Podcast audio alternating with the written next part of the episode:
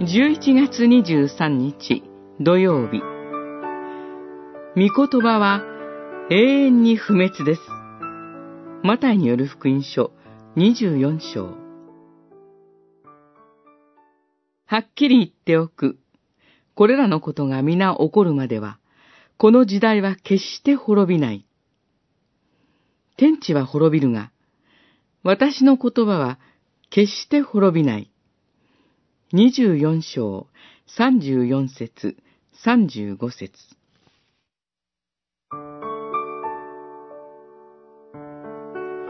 ここで、主イエスは、イチジクの木の例えから、再臨の印の意味を悟るよう教えておられます。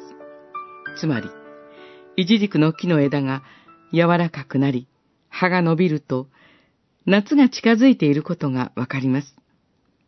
それと同じように、24章、29節で言われている天変地異は、主の再臨が近づいていることの印であると教えられます。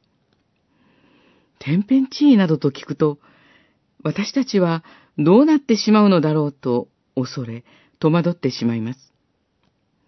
しかし、天変地異は主の再臨の印なのです。